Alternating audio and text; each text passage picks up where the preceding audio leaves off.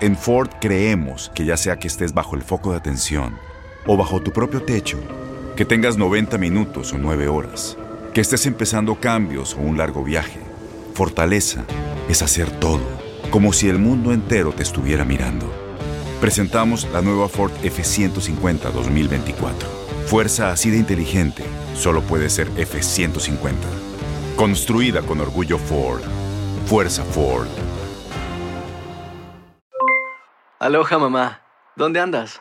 Seguro de compras. Tengo mucho que contarte. Hawái es increíble. He estado de un lado a otro con mi unidad. Todos son súper talentosos. Ya reparamos otro helicóptero Blackhawk y oficialmente formamos nuestro equipo de fútbol. Para la próxima te cuento cómo voy con el surf y me cuentas qué te pareció el podcast que te compartí, ¿ok? Te quiero mucho. Be All You Can Be, visitando goarmy.com diagonal español. When you buy a new house, you might say, Shut the front door! Winning! No, seriously, shut the front door. We own this house now. But you actually need to say, Like a good neighbor, State Farm is there. That's right. The local State Farm agent is there to help you choose the coverage you need. Welcome to my crib. no one says that anymore, but I don't care.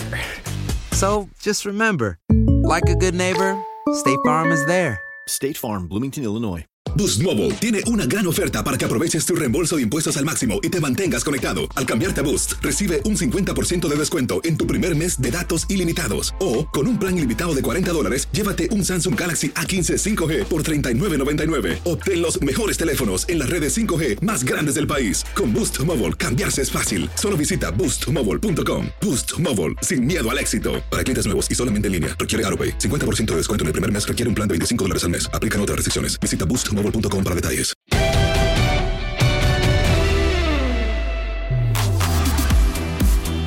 Gracias, de verdad gracias por estar otro rato con nosotros en la pelota, el que sabe, una semana más. Eh, arranco muy serio porque tal vez sea el único minuto que tendrá de seriedad eh, este día la pelota, el que sabe, por la invitada que tenemos, que, que le da mucha alegría, eh, proyecta mucho en televisión, proyecta también fuera de ella es una muy buena amiga y, la verdad es muy, muy, muy talentosa. Y antes de presentarla, los queremos invitar para que ahora, a la mitad o al final de este podcast, se suscriban a la pelota al que sabe, porque cada semana nos escriben a todos preguntando cuándo los suben, a qué hora viene, qué día es. Bueno, suscríbanse y entonces ya en las notificaciones les va a aparecer cuando haya un capítulo nuevo de la pelota al que sabe. Nuestra invitada de hoy es catalana, catalana en México desde los seis años, probó, según me dicen, el mole creo que a los 20, 21. Háganme, háganme usted el favor. Es puma recalcitrante, aunque yo sé y he visto fotos de ella con la playera del Necaxa, cuando era menor de edad, y le vamos a preguntar por qué. Esa aficionada, conductora, actriz, comediante, eh, ama de casa, mamá, la hace de todo es un estuche de monerías. En la pelota el que sabe, María Cel. ¿Cómo estás, El? Bienvenida. ¡Ay, Alex! ¡Qué bonita presentación! Hiciste tu tarea. Muy, muy bien. Saludos. Qué gusto Hola, Cel, bienvenida. Y qué gusto también. Hola, ¿qué tal? Muchas gracias. Y pues qué gusto también que poquito a poquito ya se van reactivando algunas cosas, no hay que bajar la guardia, hay que seguirnos cuidando, pero de entrada este fin de semana regresa el fútbol. Ya por fin regresa el fútbol. Regresa más deporte también en las pantallas de TUDN. Ahí nos veremos el próximo domingo. ¿Cómo estás, mi querido Aldo? Te estás peleando con todo el mundo. Me da gusto recibirte en la pelota el que sabe porque es tu espacio de relajación, de desahogo, donde la puedes pasar bien sin tanto hater a tu lado. ¿Cómo estás? Es mi, es mi, jardín, es mi jardín en donde puedo expresarme, donde me pueden escuchar y hacer un pequeño esfuerzo por comprenderme. No, muy bien, muy bien, Alex. Bienvenida, María Cel. Seguro que vamos a tener eh, una buena plática para todo el público de la pelota, el que sabe. Venga, vámonos. Anécdotas, Cel. Estás obligada. Debutas en la pelota, el que sabe. No sé por qué carambas no te habíamos tenido en la pelota al que sabe. No sé si te habías escondido, cobrabas mucho, tu agenda apretada no te lo permitía, porque entre, entre me caigo de risa, tribuna, lo que haces por fuera, aquí, allá más deporte, qué cosa contigo. A ver, cuéntanos alguna anécdota que te haya sucedido en esto de la conducción, ya sea en deportes, no en deportes, en programas unitarios, en alguna visita, en alguna cobertura. ¿Alguna que te acuerdes que te hayas divertido, que te haya quedado marcada? A ver, échale. La verdad es que tengo varias, y, pero hay una en especial que ahora recuerdo y que no me enorgullece ni mucho menos, porque fue un gravísimo error en vivo y al aire. Eh, pero bueno, llevaba poco también en, en, en TDN en ese momento y, y, estaba nerviosa también por el invitado que teníamos. Así como están nerviosos ustedes dos ahora, pues yo estaba nerviosa también sí, no, por no, el no. invitado, claro. Y, y entonces yo lo presenté con bombo y platillo y pues hoy tenemos a alguien muy especial, muy querido. eh, por toda la afición Puma, era en el programa Zona Puma y, y lo recibimos con mucho cariño y ustedes nos habían pedido que lo tuviéramos y bueno, pues aquí lo tenemos con usted, España. Ya lo escuché. ¿Lo tenemos España? a quién? ¿Lalo España? Lalo España. Muy buena, muy buena, Cel. Pero qué, qué, qué bien que te sabes reír de, tu- de hay que, hay que saber reírnos de estos errores, pues. Pues claro que se te puede cruzar el cable. Pero por supuesto, hacemos de repente tantos programas, hablamos con tanta gente, presentamos Lalo España, Miguel España. Claro que se puede cruzar el cable, por supuesto. ¿No le pediste Sí, después pero- ya un chiste o algo? Digo, ya le había regado. no. Al Capi España, además, la seriedad en absoluto contra Lalo España, que es un desmadre. No. Exacto, él dijo que y ahora tengo que ser Doña Márgara o, o qué onda. ¿no? Antes antes te presentaste a Márgara Francisca, eso es lo que iba a decir. Exacto. Pues ni modo, son cosas que pasan y como esa seguramente la he cajeteado más, pero como dices, hay que tomarlo con sentido del humor y claro, a partir de ahí también aguantar carrilla, porque pues en redes sociales, en todos lados, me llovió y pues sí, ni modo asumirlo como fue. Es parte de... Oye, en el tema deportes, el, ¿dónde, dónde- arrancas en tribuna, no? Entiendo que ahí más o menos es donde te, te- te metes un poco a la industria, al tema, al departamento tal cual de deporte. Exactamente. Yo venía de, de- de entretenimiento, venía de hacer novelas, pero siempre eh, muy apasionada de los deportes, de una familia súper pambolera, culé hasta la médula. Y, lo había llevado eh, paralelamente, pero simplemente como una afición.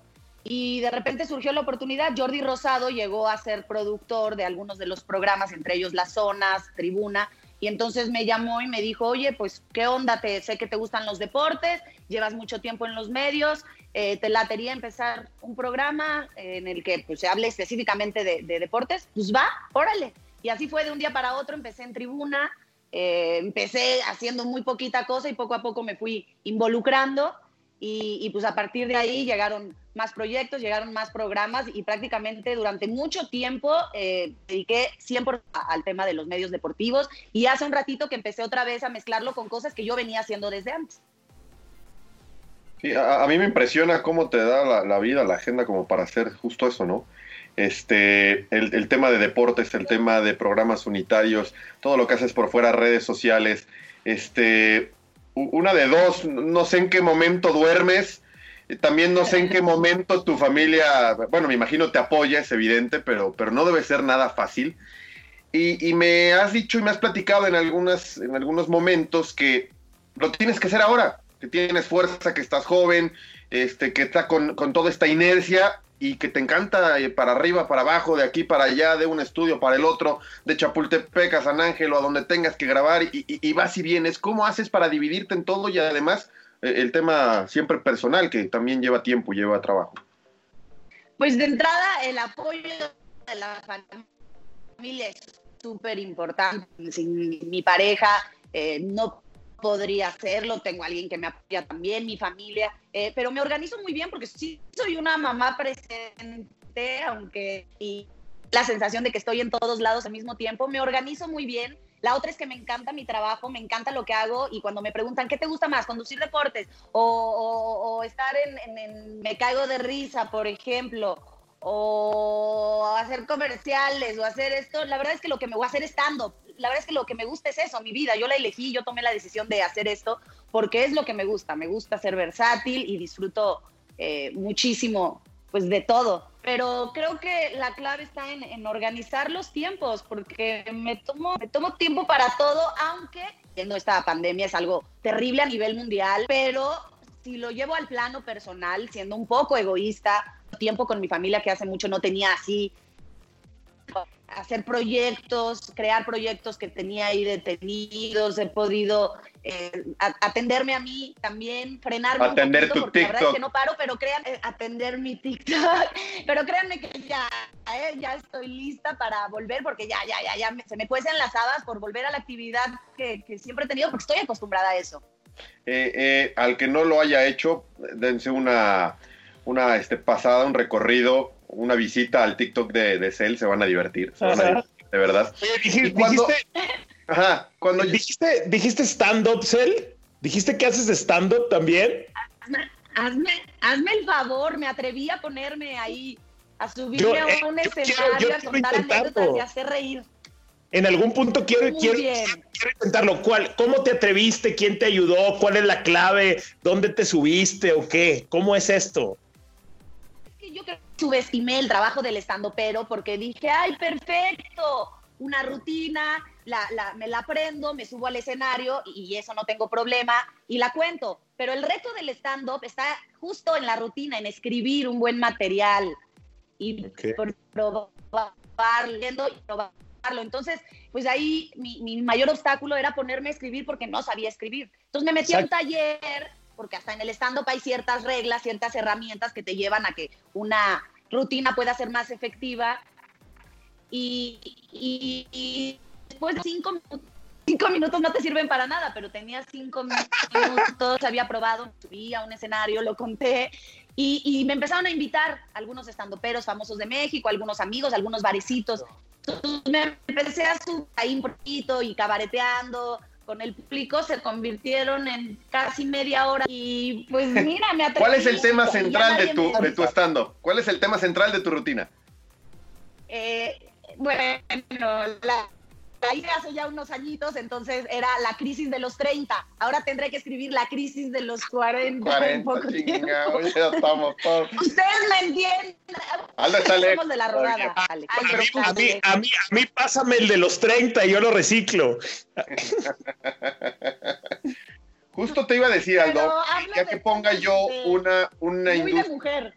cuando ponga una industria, un negocio, algo de, de stand-up, eh, los voy a invitar a los dos. Eh, eh, Vamos, creo, vamos. creo que Aldo tienes también mucho eh, como para hacer en el stand-up, para poder ser stand-upero, para poder hacer una rutina interesante, porque además te gusta hablar de muchos y de otros temas, no solamente de deportes, y eso nos encanta a todos. Meternos en política, cine, música, en el día a día, qué pasa con los teléfonos, con la tecnología, de todo lo que se habla en todas las oficinas, casas, este, entre amigos, entre cuates, Sí. así es.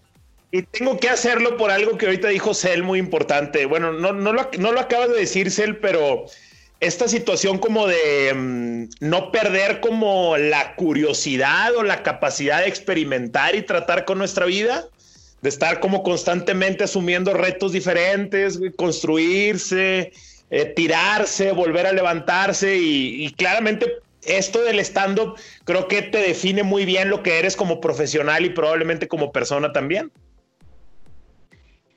Pues sí, yo creo que es de las veces que más nerviosa he estado y miren que he hecho de todo y me he subido a, a- a escenarios eh, jamás Grandes. imaginados, pero subirte a un escenario y tratar de hacer reír a una audiencia, yo creo que es de los retos más complicados. Y, y el stand-up, también lo padre de, de ello, que no es contar chistes, es contar anécdotas. El stand-up es identificación. O sea, la gente que está en el público, más que reírse, tiene que decir, sí es cierto. Ay, a mí me pasó. ¡Oh, Ay, sí, es eso. Para el que lo está diciendo, es terapia pura.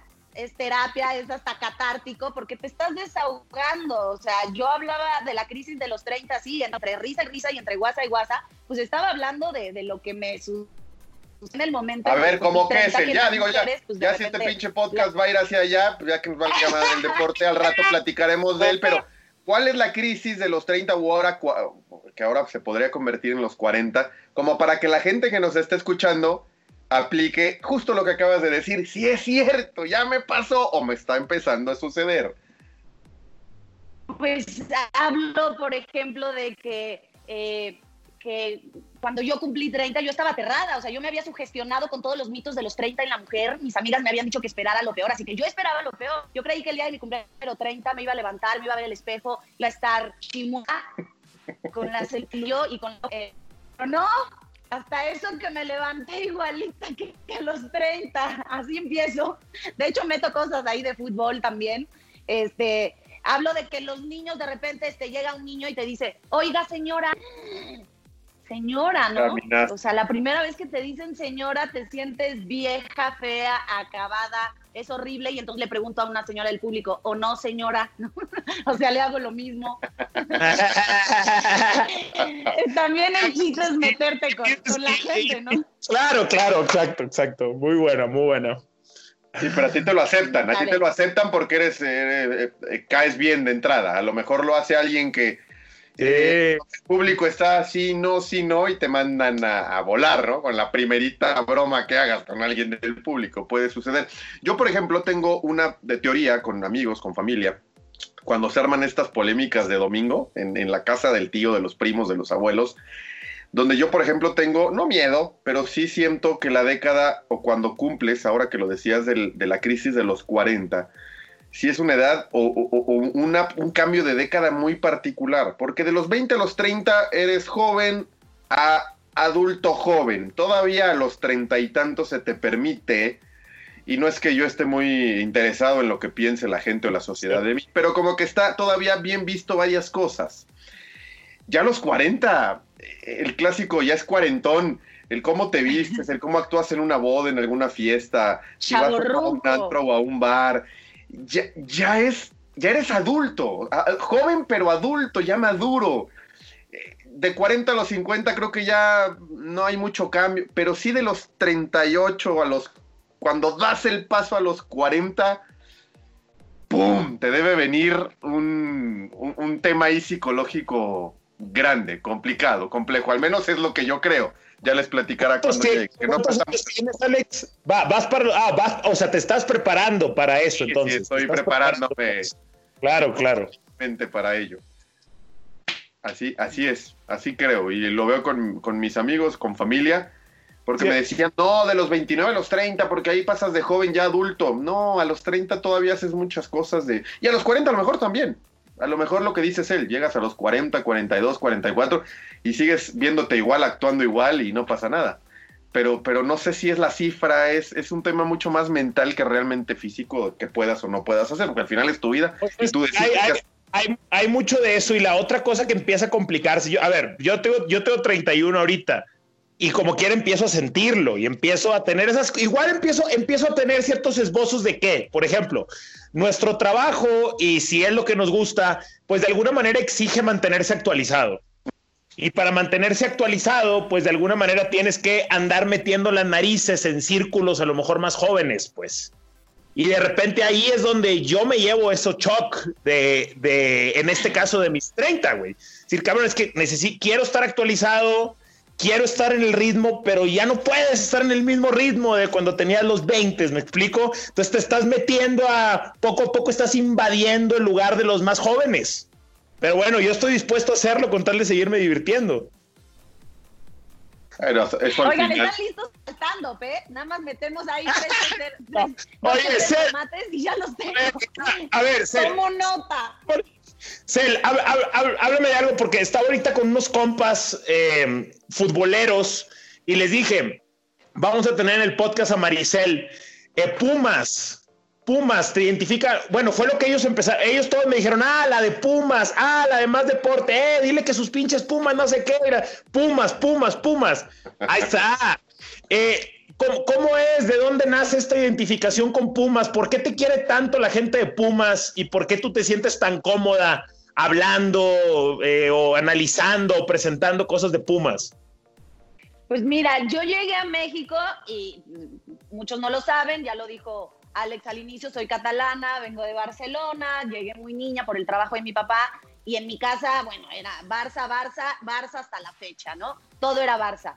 Llegamos a México y mi mamá empieza a trabajar en la UNAM. Entonces, el primer equipo del que yo tuve conocimiento en México fueron precisamente los Pumas. Le daban boletos para ir al estadio, eh, yo veía la playera de Pumas ahí en, filosofía y letras, entonces me llamó la atención desde ese momento, no era tan eh, aficionada y tan seguidora como lo soy ahora, eso fue con el tiempo, pero fue a partir de ahí. Y también una vez que entro a los medios, pues más me comprometo con el equipo, empiezo a ir a los partidos más seguido. Y para mí ir a CU es una fiesta, es de las cosas que más disfruto, aunque por supuesto he notado eh, el cambio con los años, porque pues si antes llegaba y era una aficionada más y una seguidora más, ahora de verdad, o sea, es de los pocos lugares, porque tampoco Cálmate, poner moños. dos millones de Yo en CU me siento, bueno, J Te digo- Shakira. es que te digo algo que es muy, algo que es, me parece muy, muy importante. Que en este caso eh, la conexión entre Cell y Pumas de alguna manera nace de algo genuino. Su madre llegó a trabajar a la máxima casa de estudios. Ella llega a México, empiezas a buscar el sentido de pertenencia. Un equipo de fútbol es una buena manera de hacerlo. Eh, porque cuando es a la fuerza no jala. No sé si ustedes piensan eso.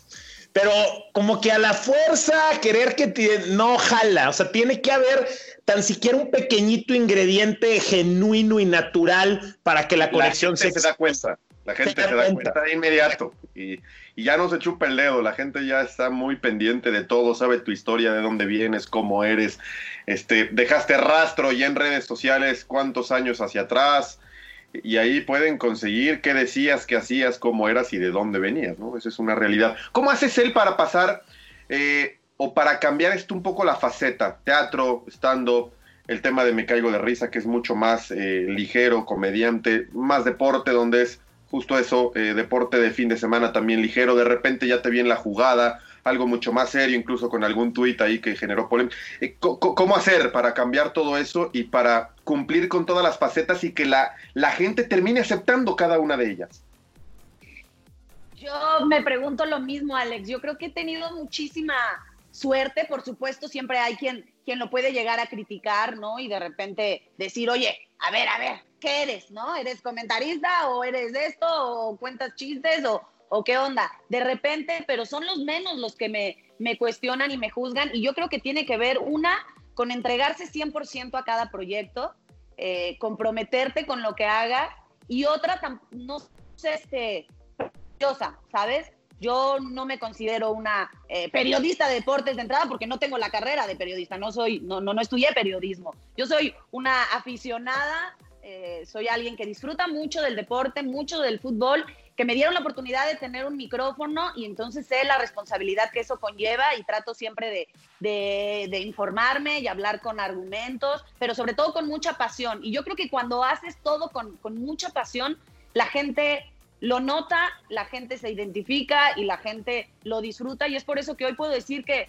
que haga lo que haga, mucha de, la gente que me ve pues me apoya y, y me disfruta en los diferentes ámbitos y pocos son los que me juzgan, pero también fue, pues son muchos años de, de- de- de trabajo y aunque hay algunos que a lo mejor me empiezan a conocer por, por un proyecto o por otro, pues ya estamos hablando de más de 30 años de carrera, me delata un poco la edad, pero pues son casi 30 años de carrera, entonces creo que también ha sido, pues eso, construirlo poquito a poco y, y- y- y disfrutar de lo que hago. Oye, ahorita que hablaste de los Pumas, ¿te, te ha tocado alguna, me imagino, has apostado por los Pumas? ¿Algo curioso que hayas apostado, Eh. algo curioso que hayas perdido, incluso con alguien de familia, no sé? Y ya últimamente no ha puesto, la verdad, como para qué. Pero pues sí, me he puesto la playera de la América una vez y dije nunca más. Es- Eso ya no lo volvería a apostar porque... No te salieron. No, sí, sabía yo, sabía yo, sabía yo. Sí, es que las jergas eran eso. Pero el que más coraje me dio, que más, ah, bueno, con, con una amiga conductora también de Tigres, que también nos traen de hijos, este, apostamos recoger las popós de perros en el Parque México. O sea, si recoger la de tu perro es asqueroso, la de, recoger la de perros ajenos, y aparte había unas que de plano Oye, eran pero, de pero no, caballo. a ver, e- eso es apostar nada, porque en este país y en esta ciudad, con todo mundo tan civilizado, pues me imagino que fueron a buscar y no encontraste casi ninguna o ninguna, porque No, toda la gente realmente lleva Claro. sus bolsas y recoge lo de sus perros. Entonces, pues que realmente no Sí. pagaste la apuesta. No, hombre, hubiera continuado tres días seguidos y no acababa. Qué mal, la gente muy mal, pero fue, fue terrible. Aparte, yo soy muy asquerosa. Está documentado y todo en un video en YouTube. Estoy, cada que recojo, uh, uh, hago así. ¿En qué parque fue? En el Parque México. No sabía que iba tanto americanista por allá. No sabía yo. Qué cabrón. Qué denso. Y la que más me dolió fue una que me puse aquí. Eh, Odiame más, con henna, Oh. un tatuaje de henna. Pero yo creí que se iba a quitar con una lavada. Y no, ¿Cuánto? Lo ¿Cuánto traje duró? una semana, todavía se llegaba a ver y yo me, me tallé hasta con piedra Pómex. Traía el barrazo irritado. Nunca más, ya no. Basta. Oye, Aldo, te tocó ver la de Cel ahora en un programa, no me acuerdo cómo se llama, un programa nuevo que se metió ahí en una bronca con una amiga. Fue preciosa. Eh, ¿No la ¿cuál? viste? ¿Me, me, ca- me caigo de risa o dónde? No, ¿cómo se llama el, el programa Cel en donde te metiste un vestidor con una amiga y la amiga rasgó Ah, y sí. algo hizo con la ropa, pero una broma para ti, por lo que entiendo. Eh, rasgó la ropa y fue a reclamar a la caja que pues, e- esa prenda estaba, estaba rota, que estaba en, mal estado y que por favor le hicieran un descuento o incluso no sé si pedía que se la regalaran. Creo que un descuento pedía. Hasta que la gente eh, también estaba en parte de la broma, la gente de la caja, la gente de la tienda, le dice a tu amiga que pues, la vieron en las cámaras internas y que se dieron cuenta que ella había roto esa, esa prenda de forma intencional para después pedir un descuento. Sí. Pero él sin saber nada, ni de parte de la amiga ni de parte de los que estaban coludidos que estaban en la tienda. Entonces él la meten en una encrucijada de ¿qué hago? ¿Me callo y le guardo el secreto a mi amiga cuando yo me di cuenta lo que hizo? ¿O, o- o le digo a los de la tienda y, y echo de cabeza a mi amiga, güey? Qué horrible. ¿Y, qué lo pasó? llevó muy bien, güey. No, lo llevó muy bien, Cel. Al Sí, final, hasta las lágrimas. hasta, hasta lloró, pero al eh, principio ves que quiere estar y ser leal a su amiga, hasta que llega un momento en que no puede y voltea y le dice a su amiga, ya diles, o sea, ya, Está ya, bien, pero la cagaste, la Ah. cagaste y, y acepta tu error, todos nos equivocamos, no, le empieza a hacer una terapia, le, le empieza a terapear a su amiga, es maravilloso, es maravilloso el video. Pero bueno, saliste bien librada. Se llama Vas con todo, Vas Es- con todo, un programa de Canal 5. Y sí, pues no, no, no me la esperaba y mucho menos que me estuvieran grabando en una situación tan incómoda, pero pues sí, o sea, imagínate que te pongan en esta situación de además una amiga querida, una amiga que, que sabes que, que, que, o sea, que nunca ha hecho eso, entonces no, no sabes cómo reaccionar, pero a la vez no quieres estar involucrado algo, en algo así, y cuando empiezan a hablar de las autoridades, y pues como personas públicas las dos, ella empieza a gritar y entonces yo también me empiezo a desesperar y No sabe y quién soy, no de- sabe quién soy, el ella, clásico. ella diciendo, y yo no, eso no se dice. He platicado mucho con Aldo el tema de la, de la charoleada. De, de sacar por delante la credencial o el quién soy, en dónde salgo, no sabes Uy. con quién me llevo. Que hay mucha gente que lo saca de inmediato y a primera No, instancia y ya no. valiste madre, ¿no? Eso lo dejas. Bueno, a mí, a mí de hecho no me gusta hacerlo, ni, ni como última instancia, porque soy uno más. Pero bueno, No, si estás en un problemón, pues en algún momento a lo mejor lo utilizas. O sea, ahí lo más, lo más sofisticado es hacer que ellos lo saquen, ¿no? Es lo más sofisticado. Es como provocar ahí que se dé esa conversación. Pero sí, tirar la charola de frente es, eh, estás jugando todas las posibilidades de quedar bien exhibido. O sea, estás quedando bien vulnerable a ser, a ser exhibido. Cuando es Sí, a mí de repente claro, me ha pasado, este, pues no sé, que el policía, que, que y- y- porque me han, me han infraccionado y me han puesto multas, pero a lo mejor el policía que, pues estás estacionada en, en, en No, donde esa- debes estar, y llegan y te dicen y te reconocen, pues es hasta bonito, No, ¿no? Y esa ah, es, sin esa es la buena. Esa es la buena. La mala es cuando la traes de frente, colgada como si fuera cadera. Así, eh, mira, ¿dónde trabajo? ¿Sabes quién soy yo? A esos son los que se van al rostizadero fácil. Maravi- maravilloso que en lugar de multas se le, le terminan pidiendo foto y autógrafo luego oficiales. No, No, al al No, pero carambas. también les digo, no, de- te lo juro que también les he dicho, no, no, no. Si cometí un error, usted haga su trabajo. Múlteme, múlteme, claro, múlteme. Y aprovechando este, esta dualidad eh, Cataluña, México de Cel, te quería preguntar, Aldo, y también a ti, Cel, pero, pero empiezo contigo, Aldo. A lo mejor voy a utilizar un, un- un ejemplo que está, que es eh, vigente y un ejemplo de deportes, pero lo quiero llevar más allá, un poco más a la cultura de acá, de los mexicanos, ahora que Cel conoce y entiende perfectamente también otra cultura y otros lugares. Miguel Herrera, e, e insisto, nada más lo voy a poner como ejemplo, después lo voy a llevar incluso fuera del deporte. Miguel Herrera ahora que suena para el Betis, eh, incluso con- eh, peleaba, discutía, hacíamos polémica en algún programa, de, por qué cuando al México nos dicen el piojo está para Europa, de inmediato decimos, no, ¿cómo el piojo para? Imagínate el idioma. ¿Cómo el piojo allá discutiendo con los árbitros, con otros entrenadores? ¿Qué les va a decir a los jugadores? Y cuando han venido Lillo, eh, estarán Gemes, Erickson, Banship, los recibimos con alfombra roja, de pásenle, wow, vienen de Europa, vienen a colonizarnos. ¿Por qué el mexicano, Aldo, cree tan poco en el mexicano? ¿Por qué cuando es de aquí para allá decimos el piojo no podría? Imagínate el idioma. Y cuando vienen de allá para acá, ah, viene una eminencia del fútbol, qué barbaridad, va a transformar al fútbol en México y termina por no ser cierto y termina muchas veces por vender espejitos. ¿Por qué al mexicano, el mexicano le abre las puertas y, se pone de tapete muchas veces con el extranjero y no terminamos por creer en lo nuestro y en los nuestros? Pues Alex, eh, sí creo que tiene que ver algo con el aspecto de la conquista, o sea, no quiero profundizar en eso, pero definitivamente algo tiene que ver con eso. ¿Quién conquistó a quién y cómo se va arrastrando de generación en generación? Eh, yo, yo soy de, de la idea de que tiene que suceder más para que la gente lo vea común. O sea, la gente lo ve muy inalcanzable. Ver a un técnico mexicano eh, dirigiendo en Europa. Hemos tenido a Javier Aguirre, pero pues realmente ¿cuál otro?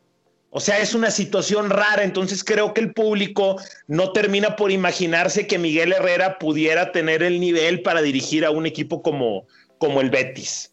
Entonces, eh, yo creo que, falta que alguien la rompa y puede ser el Piojo Herrera. O sea, yo te aseguro que si el Piojo toma este trabajo y se va a dirigir al Betis y hace una carrera en Europa decente, no te estoy hablando de ganar títulos ni nada, sino consolidarse, tener una carrera como técnico en España, yo te apuesto que va a ser más fácil ante la opinión pública para el que sigue. Y sucesivamente. Detalle es que no, el público no está acostumbrado, es algo inusual ver técnicos mexicanos eh, yendo a Europa. Y, oh. y, ojo que tampoco, abusado, Aldo, cuidado. Ojo que tampoco se trata de sacar la bandera y ser patrioteros él y que en México todo se hace bien, porque tenemos buenos, malos, regulares como en todos lados, pero llega, no sé, ¿eh? y a lo mejor eh, se siente aludido y se siente alguien de, de, de, de, alguna nacionalidad que yo pueda decir ahora, pues ni modo, no era mi intención, es solamente ejemplo, pero eh, algún argentino te habla de teatro, te habla de actuación o te habla de fútbol, y el mexicano muchas veces compra que, un verso que podría decirte exactamente lo mismo, con las mismas palabras un mexicano y no terminas por creerle de la misma forma. ¿Por qué es él? Digo, hay, creo que hay de todo y, y, es complicado generalizar, pero por supuesto que, que, se da esto. No sé por qué a veces tendemos a pensar que el extranjero, y ojo, aunque sea extranjera, yo me siento muy mexicana, llegué muy niña aquí, miren nada más cómo hablo, entonces me identifico mucho más aquí. Yo voy a España y me siento extranjera, ¿no? Entonces sí, tendemos a pensar que, el extranjero es igual a, nivel o, o, a que tiene mucho que ofrecernos y, no es cierto, ¿no? Y prueba de ello es cuántos llegan al fútbol mexicano, cuántos extranjeros y pasan de noche. Hay muchos otros que no. Y en el tema de no aplaudir los méritos eh, del mexicano, creo que también es una cuestión ahí de, de mentalidad, de un resentimiento social y de una frustración que existe, en, en desgraciadamente, en, en, gran parte de, de, nuestra sociedad, donde es, eh, si yo no puedo superarme, si yo no puedo salir de esto, si yo vivo así, ¿por qué? Él sí, y entonces y, y el que, le y el, el mérito. Y, y, el que pudo, seguramente pudo por algo, ¿no? Claro, y yo no entonces pretendo, o por algo. Lo llevaron, claro, lo llevaron, tiene contactos, exactamente, sí. sí tenemos una situación social coincido. Coincido, digo, también hay algo, hay algo que, que, sí está muy, muy implícito, digo, y estaba leyendo, realmente tú agarras a todos los historiadores de Latinoamérica, no que los haya leído o visto a todos, pero pues puedes ver videos en YouTube o uno que otro librito así, y todos te hablan de una historia trágica de Latinoamérica, o sea, realmente todos te hablan de este aspecto de que como si la derrota estuviera ya presupuestada para la eternidad en Latinoamérica. Eh, yo me quedo también en esto de que decían de, cómo el de cómo el extranjero puede venir, a lo mejor le compramos ideas que el mismo mexicano no, etcétera. Lo que pasa es que, y pasa en el fútbol, realmente en lo que nosotros estamos, que es el fútbol, el mexicano no tuvo la necesidad de salir. El, el futbolista mexicano no tiene necesidad de salir puede vivir muy bien de jugar al fútbol en este país. Y hoy comienzan a darse cuenta de lo privilegiados que son. Hoy que muchos están quedando sin trabajo y que entonces tienen que convertirse en un ciudadano mexicano común y corriente de esos millones y millones que tenemos de mexicanos en Estados Unidos. Pues hoy que el futbolista aterriza y dice, a lo mejor Panamá, a lo mejor me tengo que ir a Guatemala, a lo mejor tengo que buscar en la MLS y a lo que voy con eso, una disculpa, es que el no haber tenido esa adversidad, creo que precisamente es lo que ha provocado que no, que no salga el futbolista mexicano a buscar, que no, salga el entrenador mexicano a buscar. El argentino sabe que otro país, estoy hablando específicamente del fútbol, sabe. Sí, pero yo, hacia dónde va. El uruguayo tiene que hacerlo. el pero yo entiendo, Aldo, yo entiendo, Aldo, que, que, el futbolista está muy cómodo y vive muy bien. Eso creo que lo tenemos claro todos. Está en un porcentaje mínimo, raquítico, de, de los profesionales en México. Pero esto es cuando el fútbol lo ves meramente como tu trabajo, como tu fuente de ingreso, como un, que, que, te da una vida que, que a lo mejor aspirabas o no, pero incluso te la terminaste encontrando para los que no aspiraban a ello. Pero el futbolista cuando es niño, y creo que nos pasó a todos y los que, a los que les preguntabas, ¿tú qué vas a hacer de grande? Futbolista. Empezaron y se enamoraron del fútbol por, por, por jugar, por estar, por ir a un mundial, por competir en Champions, por estar en el mejor fútbol, el mejor nivel que está en Europa. ¿En qué momento el futbolista cambia ese chip de, de ese sueño de niño, de, de, un hobby, de un deporte, de algo que les encantaba, que les apasionaba, que podían vivir todo el día en el patio o en un jardín jugando? 12, 14 horas hasta que la mamá vente a bañar y vente a bañar y lo terminan transformando en mi trabajo, mi profesión, aquí estoy cómodo, aquí estoy en confort y punto.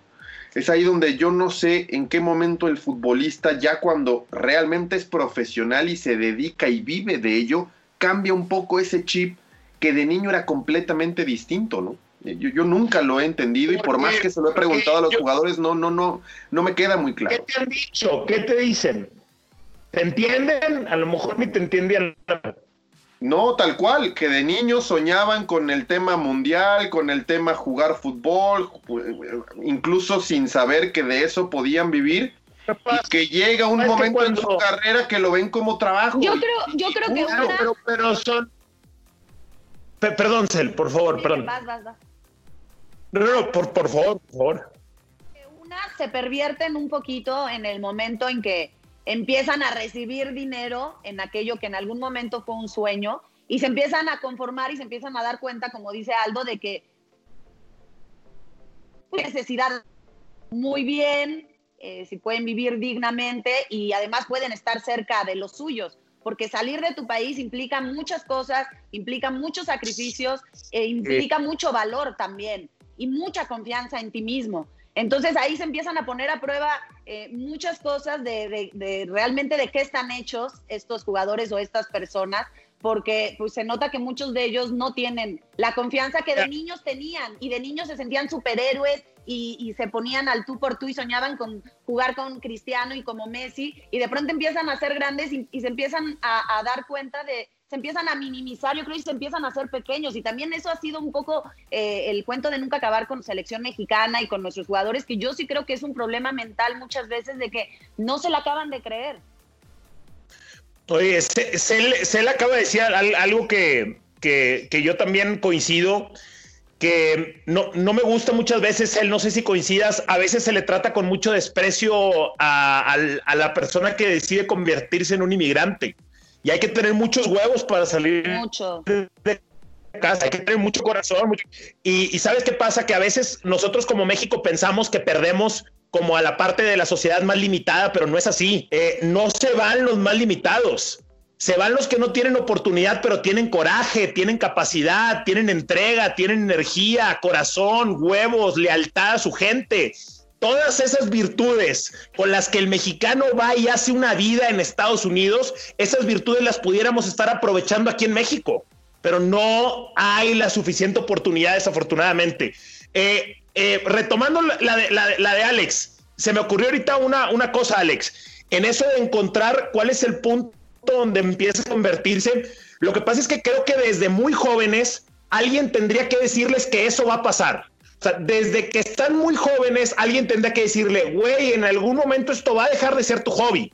No, no es lo mismo jugar con la responsabilidad de nada más jugar con tus amigos. Eso solamente es jugar, eso es divertirte pero ya jugar fútbol a un nivel profesional, ya hay cosas alrededor que es lo que lo hacen profesional. La fama, los medios de comunicación, la crítica, el acoso, eh, no sé, paparazzis, situaciones económicas, declarar al SAT, contratar personas, profesionalizarte, o sea, son, son cosas que sí están de hueva, pero que son cosas que se tienen que hacer para ser un profesional. Y creo que muchas veces ahí se amarga el jugador, Alex. Cuando dice, yo nada más quiero jugar, no, güey, no, no se puede. O sea, hay, ciertas cosas que conlleva que tú esto lo hayas podido profesionalizar. Y siento que a veces no están de acuerdo, en no, no están dispuestos a pagar ese precio. Puede ser, y si no estás de acuerdo, pues síguete en el fútbol amateur, los sábados, los domingos con tus cuates y síguete pero- divirtiendo, pero- que era lo que te sí, gustaba hacer, ¿no? pero- pero ¿qué es lo que pasa con estos que explotan? Lo que tú dijiste ahorita, se explotan. Llega un momento donde terminan detestando el fútbol, güey. Claro, sí. Y hay muchos que terminan saturados, que cuando se retiran, les preguntas, vamos a echar una cáscara o te invito a un equipo. No he vuelto a jugar fútbol ni lo pienso hacer. Quedé saturado. Es como aquel niño que soñaba con jugar todo el día fútbol, resulta que a los 35, ni siquiera tan grande, ahora que hablábamos de las edades, resulta que ya no quieres jugar fútbol, ya na- nunca más, porque estás harto y saturado. Eh, eh, qué cosa, da para, da para, muchas pláticas y con un buen cafecito, porque son de esas que platicas con los cuates en la oficina o en las cantinas o en los bares, en algún restaurancito y se te puede ir. Mira, ya, ya, ya se acabó. Salud. Salud. Es agüita, es agüita. Ah, bueno, ¿Tú es bueno. mate? ¿Es mate o qué? Esto es, es Clyde de mandarina. Eso dice. Por eso lo pone en un vaso que no se ve nada. Con vodka. Un vaso en donde, en donde no podamos realmente ver. A ver, bueno, ya nos vamos. ¿Verdadero o falso para terminar? ¿Ya? Ah. Ya, a ¿quieres más? Ya también. una- Para la gente que ya nos escuchó todo este tiempo de podcast, mi respeto. Gracias. Agradecerles. gracias. agra- Y suscríbanse a la Vamos. pelota. al- A ver, Cel. Pumas salió ganando con el intercambio Saldívar Talavera. Pumas sale ganando en la portería. Pasa. Pasa sin ver. Verdadero. Yo contesto por. Yeah. E- Ese fue un verdadero, quiero imaginar. Aldo. Verdadero, es verdadero. Sí gana, gana, gana Pumas con Talavera. Sin miedo, Cel, sin miedo, no pasa nada. Eh, Pumas tiene buen arquero ahora, tiene buen arquero. Veterano, pero bueno. Eh, a ver, Cel, el campeonato mm, que más ha disfrutado la afición de Pumas en el actual milenio es aquel de 2004 contra las Chivas en penales en CEU, ¿verdadero o falso? Ay, es que yo he disfrutado varios, aunque ya desde el 2011 no, ¿verdad? Pero pues yo creo que sí, fíjate. Yo creo que sí. Que el de Tigre pudo haber sido igual. O sea, pudo haber sido similar, pero... vale. Por la voltereta que habían hecho, bueno, por el La regreso Cerca. fantástico que habían hecho. Eh, Pues, pues yo voy a. Yo a, la, yo a la distancia voy a decir falso porque voy a apostar por el del bicampeonato. Pues es que- Lógica. Nada más estoy atinándole, ¿no? Te están dando hasta por los codos los de rayados y sigues. Y sigues, cabrón. Bicampeonato de Pumas contra Rayados, cabrón. Chihuahua, güey, contigo. Dale madre. Este. Un gol del Kikín. A ver, Aldo. América ganará la Copa GNP en CU. Digo, es, es- es una copa previa al torneo, no es oficial, pero que América la gane en CU. ¿Te imaginas eso? Puede ser. ¿Verdadero o falso para ti, Aldo? Falso. Falso. A Cel ya ni le voy a preguntar, está clarísimo. No, no, no, o sea, falso, porque yo ahora sí estoy con Pumas y tengo un buen argumento. Mal recuerdo, la mayoría de, de las últimas temporadas Pumas ha arrancado cañón. Y, Ok. y luego nos desinfló. Liga, Empezó Pumas acá invicto y luego se nos desinfló. Entonces, como aquí, pues es tan corto, no le va a dar tiempo de desinflarse y pum, campeones. porque son cuatro o cinco partidos. Este, yo pensé que ibas a decir porque Pumas juega en casa, pero ahorita además sin afición. Qué pena, qué pena tener que ver el fútbol sin gente. Bueno, ya, ya volverá en algún momento. Eso, eso es un hecho. La última, Aldo, Miguel Herrera está apto para dirigir al Betis, digamos. Ahora que, que ha estado el rumor. Y ya lo platicamos. Sí, verdadero, verdadero, Sí, verdadero. Miguel, Miguel Herrera puede dirigir en España, verdadero. ¿Él para ti? Verdadero, por supuesto que sí. Y hasta le vendría bien. O sea, no solo tiene la capacidad, sino que le vendría bien al Betis, aunque se habla de otros como Pellegrini y, y tantos, pero por supuesto, Bueno, muy bien. ¿Cuándo nos das un curso de TikTok a Aldo y a mí? eh, Es él. cuando quieran. Hay que, hay que pegarle a la creatividad y al a, exacto, pero Y al ritmo, sobre todo, después de ver bailar a Aldo, al ritmo hay que pegarle a las clases, pero de baile, Ay, antes muy que de TikTok. bien. Ahí lo tienes. Oye, Cel, nos dijiste en el arranque que tenías muchas anécdotas. ¿Tienes alguna para cerrar? ¿O ya así nos vamos?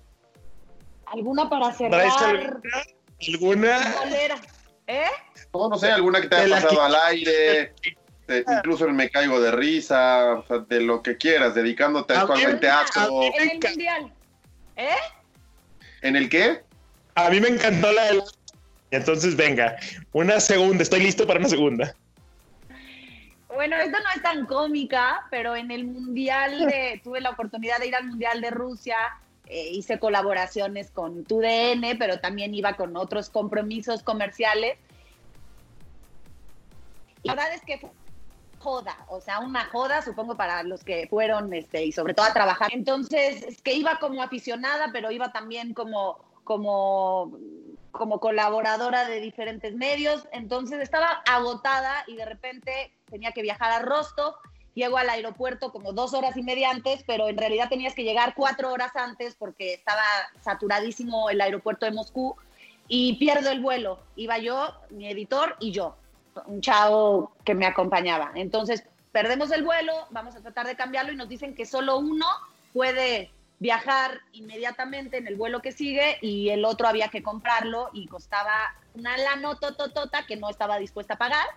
Y entonces este, le digo, pues tú vete en el, en el vuelo y yo ahorita veo qué hago, ¿no? La idea era irme en tren, o sea, fue la opción irme en tren, pero de Moscú a Rostov son 25 horas aproximadamente en tren. Y, y el chavo obviamente me dijo, no, tú toma el vuelo y yo me voy en tren. Y yo le dije, no, no, no, porque yo estaba tan destrozada que solo pensaba en meterme al, al camarote y dormir. Y tal cual, él se fue en avión porque teníamos que estar en Rostov a fuerza porque tenía un compromiso ahí que tenía que cumplir. Y entonces me fui en tren, nunca había viajado en tren y menos veintitantas horas. Y, pero estaba tan cansada que me dormí 19 horas seguidas. ¡Oh, boom! No, te, te hizo Y- nada y el viaje a Rosto. Era, era ¿Ya tren- llegamos? Los chavos que me acompañaban eran militares y, y me desperté porque uno de ellos puso su brazo aquí, aquí para ver si respiraba. Ya estás ahí. Pensaban que estaba muerta. Día ya caminó 25 Eh. horas de viaje, 19 Sí. horas dormida. Está mal. Llevaba, llevaba días sin dormir, o sea, días, de verdad, como tres días de dormir una horita y como ade- además allá no anochece casi. Fue una locura, pero Bo- fue bo- bo- también mi mundial y, y, y, ¿y qué, perdón? Aldo se nos está yendo, ahí se nos está medio frizando.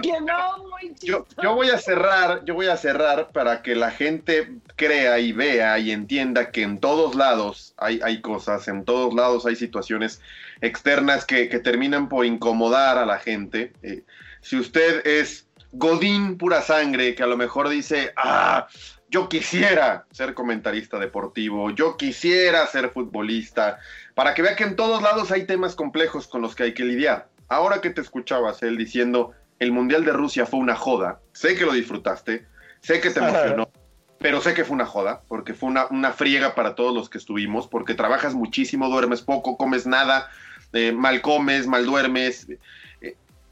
Nos podrían decir lo mismo que hace rato platicábamos de los futbolistas. ¿Cómo carajo? Si tú soñaste con ir a un mundial, estás bien patrocinado o pagado por una empresa, vas a ir a hablar de fútbol, vas a ir a ver fútbol, vas a meterte en las entrañas de un mundial y dices que es una chingue, que es una joda, no te entiendo. Podrían regresárnosla y, y creo que estarían en todo su derecho porque es así. Mucha gente daría lo que fuera por ese tipo de coberturas, aunque cuando les toque, pues te das cuenta que sí es una joda, sí es una joda.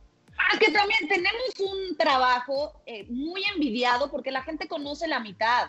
La gente piensa que los que estamos enfrente de la televisión, una, eh, ganamos muchísimo dinero, dos, solo trabajamos el tiempo que estamos a cuadro, tres, eh, la vida es glamour y fiestas y conocer gente famosa y wow, y, y, no es cierto, no es cierto, hay mucho detrás, mucho sacrificio, mucho esfuerzo, mucho esfuerzo, mucho trabajo, eh, muchos eventos que no puedes estar con tu familia porque no tenemos unos horarios fijos, eh, mucha inestabilidad porque como un día trabajas en una empresa, en un día te pueden decir gracias, digo, como en cualquiera, pero de repente los que están en el medio artístico, por ejemplo, tienen proyectos, se acaba y pasa mucho tiempo sin trabajo hasta que viene otro, entonces eh, tiene sus cositas tiene lo suyo. uno sabe, tiene, lo suyo. Y sí, Aldo, ¿verdad? Claro, Aldo, estamos de acuerdo contigo. Aldo, ¿sigues ahí? Estoy congelado. sí, aquí estoy. Es que por más que, que, la profesión pueda tener esos privilegios, la joda está. O sea, no hay profesión que no tenga esa joda detrás. Por supuesto, y es, es, es un error irse solamente con la fachada, ¿verdad? Detrás de la fachada está el trabajo, claro. El secreto es amar, amar, tu profesión a sabiendas de esto. Claro. Amar tu profesión y soñar tu profesión. ¿no? Existe una parte de luz y una parte más oscura. No, pero hay mucha gente que dice fuera, eh, yo haría tu trabajo hasta gratis. Eh, a mí también me sé, muchos amigos que, wow, tu trabajo, eh, a mí me encantaría. Ok, sí, yo sé que te gustaría ver fútbol y demás, pero pues trabajas sábados, domingos, hasta la madrugada, días festivos, Navidad, Año Nuevo, no tienes muchas vacaciones, te pierdes bodas, primeras comuniones, bautizos, este, bla, bla, bla, bla, bla, bla, bla. Y es la parte que a lo mejor, ah, ya no cualquiera le entra, no cualquiera le entra, tiene lo suyito. Pero, pero, pero también hay que ser honestos de que sí, tenemos un trabajo bien bonito, pero también trabajamos mucho por ese y por lograrlo y por seguir un sueño, ¿no?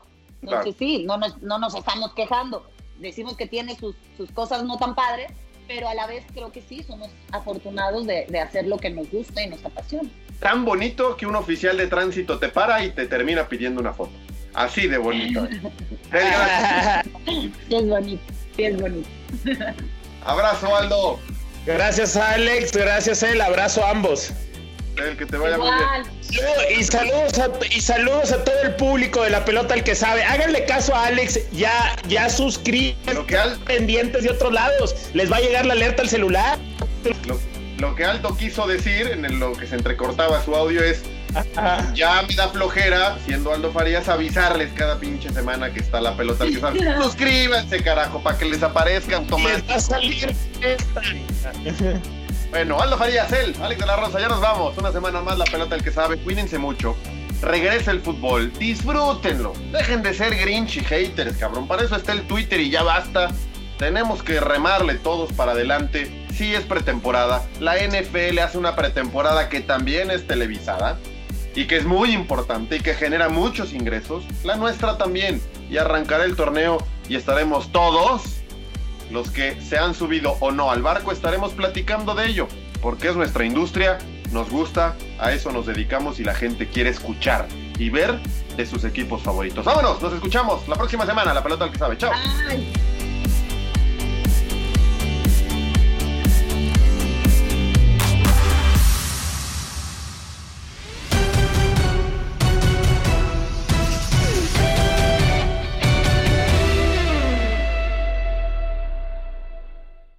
Boost Mobile tiene una gran oferta para que aproveches tu reembolso de impuestos al máximo y te mantengas conectado. Al cambiarte a Boost, recibe un 50% de descuento en tu primer mes de datos ilimitados. O, con un plan ilimitado de 40 dólares, llévate un Samsung Galaxy A15 5G por $39.99. Obtén los mejores teléfonos en las redes 5G más grandes del país. Con Boost Mobile, cambiarse es fácil. Solo visita boostmobile.com. Boost Mobile, sin miedo al éxito. Para clientes nuevos y solamente en línea, requiere AroPay. 50% de descuento en el primer mes requiere un plan de 25 dólares al mes. Aplican otras restricciones. Visita para detalles. Este abril te invitamos a nuestra feria virtual Univisión Contigo rumbo a la universidad. Conéctate virtualmente con representantes de colegios y universidades en la costa este, desde Nueva York a Florida. Aprende sobre ayuda financiera, becas y otros recursos para continuar tu educación. Regístrate para asistir y para la oportunidad de ganar una tableta. Te esperamos en Univisión Contigo rumbo a la universidad del 3 al 9 de abril. Regístrate ya en univision.com diagonal universidad.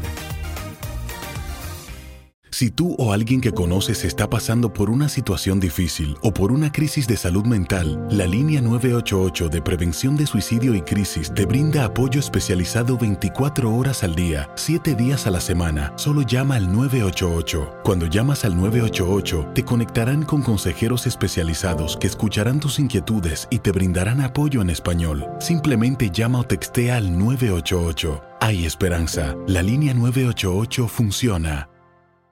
Spring, is that you? Warmer temps mean new Allbirds styles. Meet the new Superlight collection, the lightest ever shoes from Allbirds, now in fresh colors. These must have travel shoes have a lighter than air feel and barely there fit that made them the most packable shoes ever. Plus, they're comfy right out of the box. That means more comfort and less baggage.